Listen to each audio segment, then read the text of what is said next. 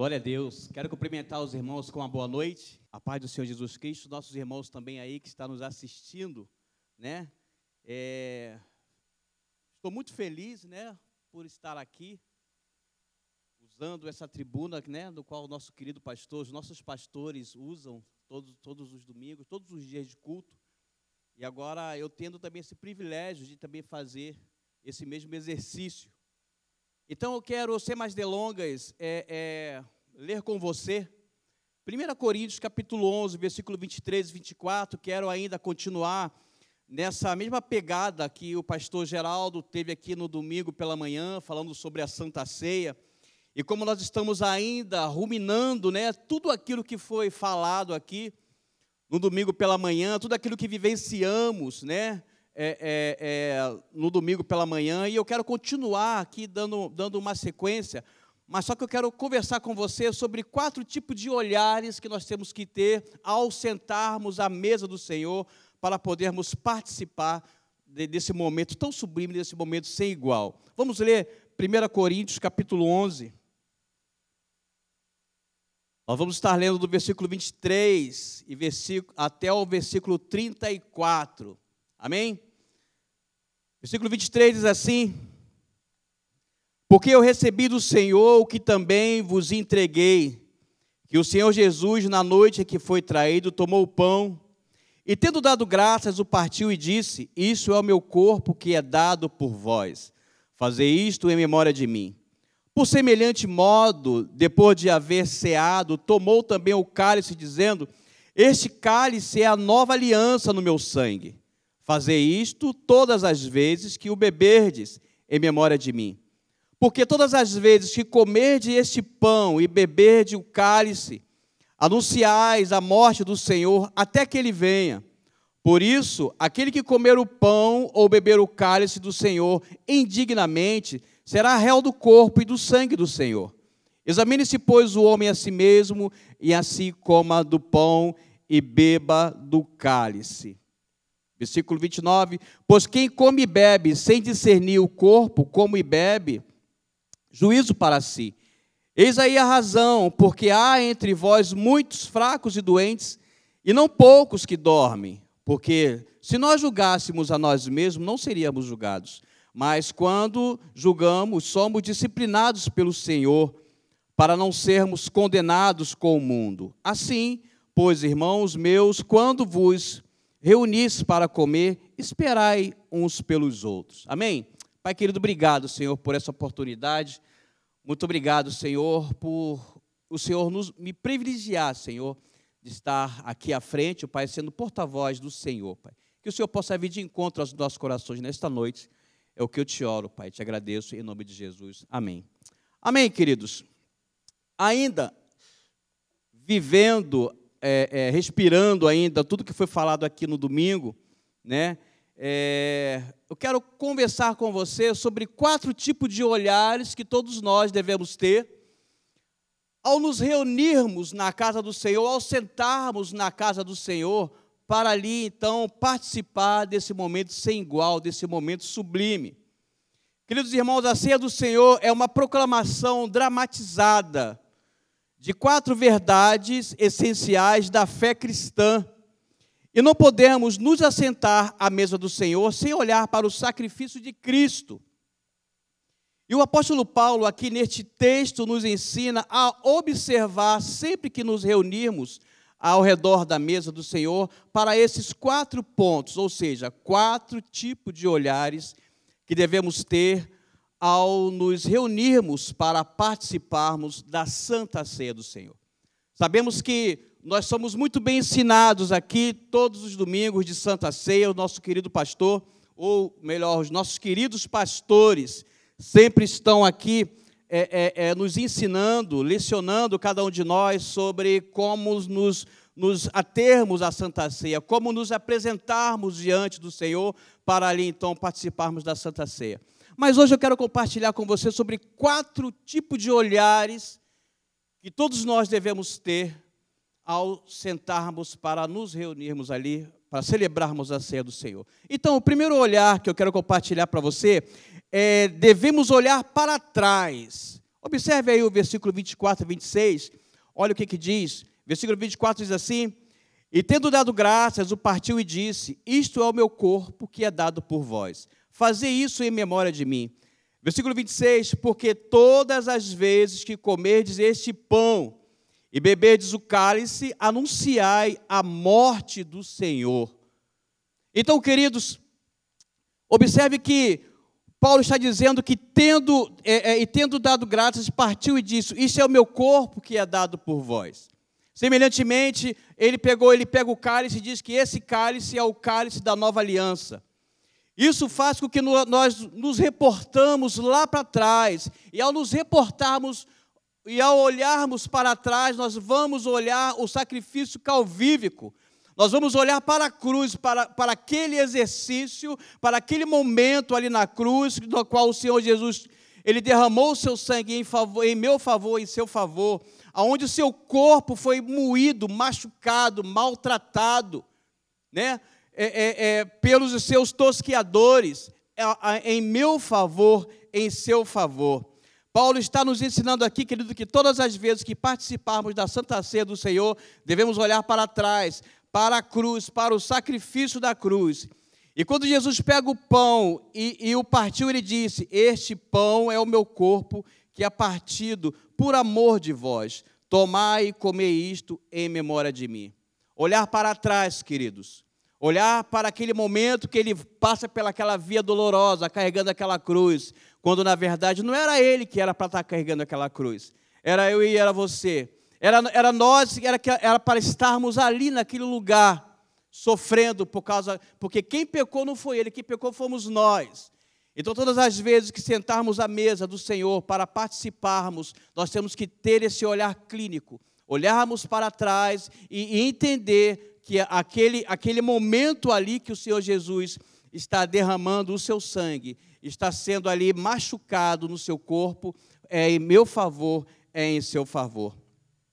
Jesus não, não está é, ordenando aqui que a sua igreja se lembre da, dos seus milagres, mas lembrar da sua morte.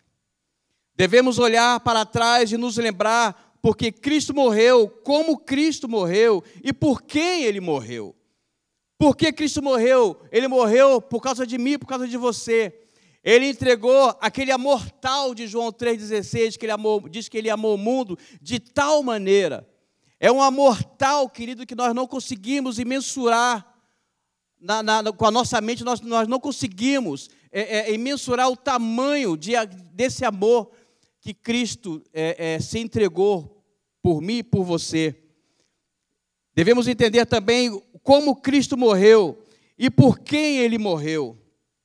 Devemos, devemos lembrar sempre e nunca nos esquecer, queridos, que o nosso Senhor é o centro da ceia. Então, Isaías 53, versículo 4 e 7 diz assim: Certamente ele tomou sobre si as nossas enfermidades e as nossas dores levou sobre si. E nós o reputávamos por aflito, ferido de Deus e oprimido. Mas ele foi transpassado pelas nossas transgressões e moído pelas nossas iniquidades. O castigo que nos traz a paz estava sobre ele, e pelas suas pisaduras nós somos sarados. É esse olhar é esse sentimento que todos nós devemos ter ao sentarmos, ao nos reunirmos na, na casa do Senhor, ao sentarmos na mesa do Senhor, para poder participar da ceia do Senhor. Ele diz assim: todas as vezes que fizer isso, fazer isso em memória de mim, é nos reportarmos com o nosso olhar lá para trás e lembrar de todo esse sacrifício que Cristo ele teve por mim e por você. E é com esse sentimento e com esse olhar que, no, que nós, queridos, temos que olhar para trás, para a cruz de Cristo, e trazer à memória que o nosso Cristo passou e o, no, em meu e no seu lugar, quando ele diz: fazer isso em memória de mim. O segundo olhar aqui que eu quero, que eu quero compartilhar com você é todas as vezes que sentarmos na mesa do Senhor, devemos que olhar não só para trás, mas também olhar para frente. Observe o que diz o versículo 26. Ele diz assim: Porque todas as vezes que comerdes este pão e beberdes o cálice, anunciai a morte do Senhor até que ele venha. Então, queridos, é participar da ceia, olhando para trás e também nos reportando para frente. Olhando para o nosso futuro, olhando para aquela promessa que ele nos deixou, que ele iria voltar. Queridos irmãos, mais uma vez, Paulo está nos ensinando aqui que todas as vezes que participarmos da mesa do Senhor, devemos olhar não só para trás, mas também para frente. Ele disse: até que ele venha. Certo pastor, uma vez ele falou que todos nós, como, como cristãos autênticos, cristãos verdadeiros, nós temos que estar é, é, é, andando aqui na face da terra, mas de malas prontas, queridos. Até porque a palavra de Deus diz que o nosso mundo não é, é, é nós não somos deste mundo. Eu brinco lá em Bocânia dizendo que nós somos ETs. Nós não somos deste, nós somos estranhos aqui. A nossa pátria não é este mundo. Então, queridos, é, é, eu gosto de falar lá na congregação que não é só nesse momento de ceia que nós temos que ter estes sentimentos, mas todos os dias de nossas vidas. O momento de estarmos sentados aqui na comunhão com o Senhor, na comunhão entre os irmãos, fazendo, trazendo à memória todos esses acontecimentos, isso é, isso é para ter esse sentimento todos os dias, de segunda a segunda, de domingo a domingo, não só no momento de ceia. E todos nós, como, como verdadeiros cristãos, autênticos, queridos, nós temos que viver uma vida de malas prontas até porque a qualquer momento nós teremos uma surpresa. E é nessa surpresa que nós temos que viver, é nessa surpresa que nós temos que andar. Lembrando sempre que a qualquer momento o Senhor Jesus Cristo, ele vem encontrar a sua igreja. E como é que ele vai te encontrar, querido? Como é que ele vai, como é que ele vai nos encontrar como igreja? Então, queridos, ao sentarmos na mesa do Senhor, temos que ter dois tipos de olhares. O primeiro olhar é olhar para trás, olhar para o sacrifício calvívico. E o segundo olhar é olhar para frente, olhar para a promessa que ele fez por cada um de nós. A ceia do Senhor, querido, nos aponta para a segunda vinda de Cristo. E nós, como igreja do Senhor, devemos participar sempre com o olhar no futuro, num clima de esperança e de expectativa em toda a celebração da ceia até porque, queridos, só quem tem essa expectativa é quem anseia por uma repentina chegada de alguém ou presenciar um acontecimento tão esperado que é a volta do nosso Senhor Jesus Cristo. Devemos estar, sim, queridos, todos de malas prontas. Como é que estão as suas malas? Está prontas, hein? João 14, versículo 13, ele vai dizer assim: E quando eu for e preparar um lugar, Voltarei e os receberei para mim mesmo, para que onde eu estou, vocês estejam também. Atos capítulo 1, versículo 11 diz: E lhes disseram, homens galileus, por que vocês estão olhando para, para as alturas? Esse Jesus que foi levado do meio de vocês para os céus virá do mesmo modo como vocês o viram subir. Essa é a nossa esperança. Essa é, é, é, é, a esperança que, que, todos nós, como cristãos, todos nós, como igreja, nós, nós, temos, nós devemos ter, nós temos que ter. A segunda vida de Cristo, querido, é, um, é, uma, é, um, é a grande esperança do cristão, até porque esse mundo não tem nada para nos oferecer. João capítulo 15, versículo 19 vai dizer: diz que nós não somos deste mundo, nós somos estrangeiros neste lugar. Sendo assim, nós, como cristãos autênticos, igreja do Senhor, não devemos colocar nossas expectativas aqui na terra, e sim no céu. Somos cidadãos do céu e todo cidadão do céu, querido, vive na expectativa de duas promessas do Senhor. A primeira promessa está lá em Mateus 28, versículo 20, quando ele diz de, de que estaria conosco todos os dias. E a segunda promessa está é, é, tá lá em João 14, versículo 3, quando ele diz que ele vai voltar. Essa é a minha esperança, essa é a sua esperança. São nessas duas esperanças, querido, que nós temos que descansar. Primeira, de que Ele nunca, nunca, nunca vai nos abandonar, que Ele está, está conosco todos os dias. E a segunda é que Ele irá voltar. Sendo assim, queridos, todas as vezes que formos celebrar a ceia do Senhor, devemos olhar para trás, para a cruz, devemos olhar também para frente, para a segunda vinda de Cristo. Como é que está a sua expectativa?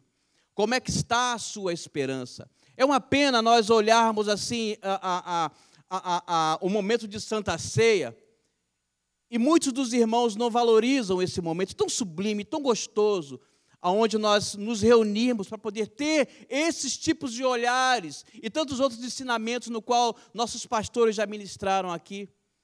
E, e, e, o, e o engraçado, perdão, não é o engraçado, né? O interessante é que Paulo diz assim: e todas as vezes que vos reunir para comer da ceia do Senhor, ele não diz de vez em quando, ele não diz é, é, é de três em três meses, ele fala todas as vezes que vos reunir para celebrar a ceia do Senhor. Ele diz que nós temos que fazer isso em memória dele. Então, queridos, que todos nós possamos focar nesses olhares, olhar para trás, para a cruz, olhar para frente, porque ele diz que ele vai voltar. E o terceiro olhar, querido, é o olhar para dentro. Todas as vezes que nós nos sentarmos na mesa do Senhor para poder participar desse momento sem igual, nós temos que olhar para dentro. Observe o versículo 28, olha o que, que ele diz. Examine-se, pois, o homem a si mesmo, e assim coma do pão e beba do cálice. Queridos, examinar-se significa efetuar, observar, efetuar observação ou investigação minuciosa, sondar, submeter-se a exame, esquadrinhar usando a sua própria consciência. Ele diz: examine-se, pois, o homem a si mesmo. Ele não diz: examine-se, pois, o homem ao, ao, seu próximo. Ele não diz: examine-se, pois, o homem ao seu, ao seu vizinho que está do seu lado. Não. Na verdade, ele está ele, ele, ele, ele tá querendo dizer que nós temos que apontar todos os dedos, todas as setas para nós mesmos. Examinarmos, queridos, é, é ter uma, aquela, é termos uma introspecção e observarmos a maneira de, qual, de como nós estamos caminhando com o Senhor. Observar a maneira da qual nós estamos adorando ao Senhor. Examine-se, pois, o homem a si mesmo. Paulo disse: examine-se, esquadrinhe-se, faça uma introspecção e avalie-se usando a sua própria consciência. Eu lembro que uma vez eu estava numa igreja e os irmãos estavam ali passando os emblemas. De repente, a diaconisa, ao, ao aproximar-se perto de um irmão, ele falou assim: Você vai participar da ceia? O irmão falou assim: Vou sim. Não, mas você não pode participar da ceia. Porque você faz isso, você faz aquilo. E já tem muito tempo que você não participa. E o irmão ficou sem jeito, né, com, com um jeito desconfortável, e acabou não participando da ceia. E não é isso que a palavra de Deus diz. A palavra de Deus diz que nós temos que examinarmos a nós mesmos, usar a nossa, a nossa própria consciência contra nós mesmos, esquadrinharmos a nós mesmos e ver de que maneira eu estou, de que maneira nós estamos caminhando com o Senhor. De que maneira você está caminhando, querido? De que maneira você está vivendo a, a sua vida na, na, na companhia do Senhor? Ou o Senhor está em sua companhia, devemos olhar para dentro, devemos olhar para dentro. Examinar-se não é olhar para o seu irmão com um olhar de julgamento ou um olhar acusador. É olhar para você mesmo e ver como anda a sua vida, a sua caminhada com Cristo e usando a sua própria consciência e ser honesto com você mesmo e depois se assentar da ceia e participar com o Senhor. Até porque ele diz assim: ele não diz, na verdade, examine-se, pois, e deixe de comer. Ele não diz isso. Ele fala: examine-se, pois, o homem a si mesmo e depois participe da mesa. Ele não diz, examine-se, pois, e deixe de comer. Quando você, ele, é, é, você não deve fugir da, da ceia por causa do pecado, querido. Você sim deve fugir do pecado por causa da ceia. A gente, a gente também observa pessoas que no momento de ceia, alguns irmãos saem pela tangente, saem pela esquerda, saem pela direita e, e, e preferem não participar da ceia, dando legalidade, dando ok para o seu pecado. validando o seu pecado, invalidando esse momento tão sublime, invalidando a morte da cruz, invalidando a volta do Senhor, não querendo examinar-se ou fez a, a, o auto, a autoanálise, né? mas preferiu ficar com o seu pecado. Judas Iscariotes, no momento que estava sentado à mesa, eu conjecturando, pensando com meus botões, eu, eu acredito que ele talvez não, não quis perder aquelas 30 moedas, né? E preferiu se ausentar-se da mesa, aderindo-se ao seu pecado. Ou seja, ele escolheu o pecado e rejeitou o sentar-se à mesa com o Senhor. Você não deve fugir da ceia por causa do pecado, e sim do pecado por causa da ceia. Ceia é um momento de restauração, de cura. É também um momento de reconciliação. Amados irmãos, a ceia é um momento em que devemos aguçar os sentidos da nossa alma para examinarmos e nos voltarmos para o Senhor, para o Senhor. Sendo assim, sempre que nos assentarmos à mesa do Senhor, devemos olhar para trás, devemos olhar para frente devemos olhar para dentro, devemos nos examinar. Examine-se, pois, o homem a si mesmo e participe da mesa. Terceiro, o quarto e último, olhar todas as vezes que sentarmos na mesa do Senhor, queridos, para participar dessa ceia, devemos ter, quem lembra aí, o primeiro olhar é olhar para trás, o segundo olhar para frente, o terceiro olhar olhar para dentro, e o quarto olhar é você olhar ao redor. Dá uma olhadinha ao seu redor aí. Vê se você sente, sente falta de alguém. Observe o versículo 33 que diz assim: Assim, pois, irmãos meus, quando vos reunis para comer, esperai uns pelos outros. Queridos irmãos, essa ceia aqui de Corinto tinha um nome, né? Era chamada ceia, ceia do amor a ceia ágape, a ceia da comunhão. Mas só que, lá, no, lá no, nos primeiros versículos, que Paulo diz assim: é, é, Nisto, porém, que vos prescrevo, não vos louvo, porquanto vós ajuntais não para melhor, e sim para pior. Ou seja, falando de uma linguagem aqui jovem, ah, os irmãos ganharam um dislike. Quando lá no, no, no, versículo 1 eles ganharam um like, Paulo elogiou a igreja por guardar todos os ensinamentos que Paulo é, é, é, é, ensinou à igreja. Mas no quesito ceia do Senhor, no quesito comunhão entre os irmãos, eles foram reprovados, queridos. Porque no momento, no momento da festa ágape, era para cada um fazer aquele ajunta-prato, né?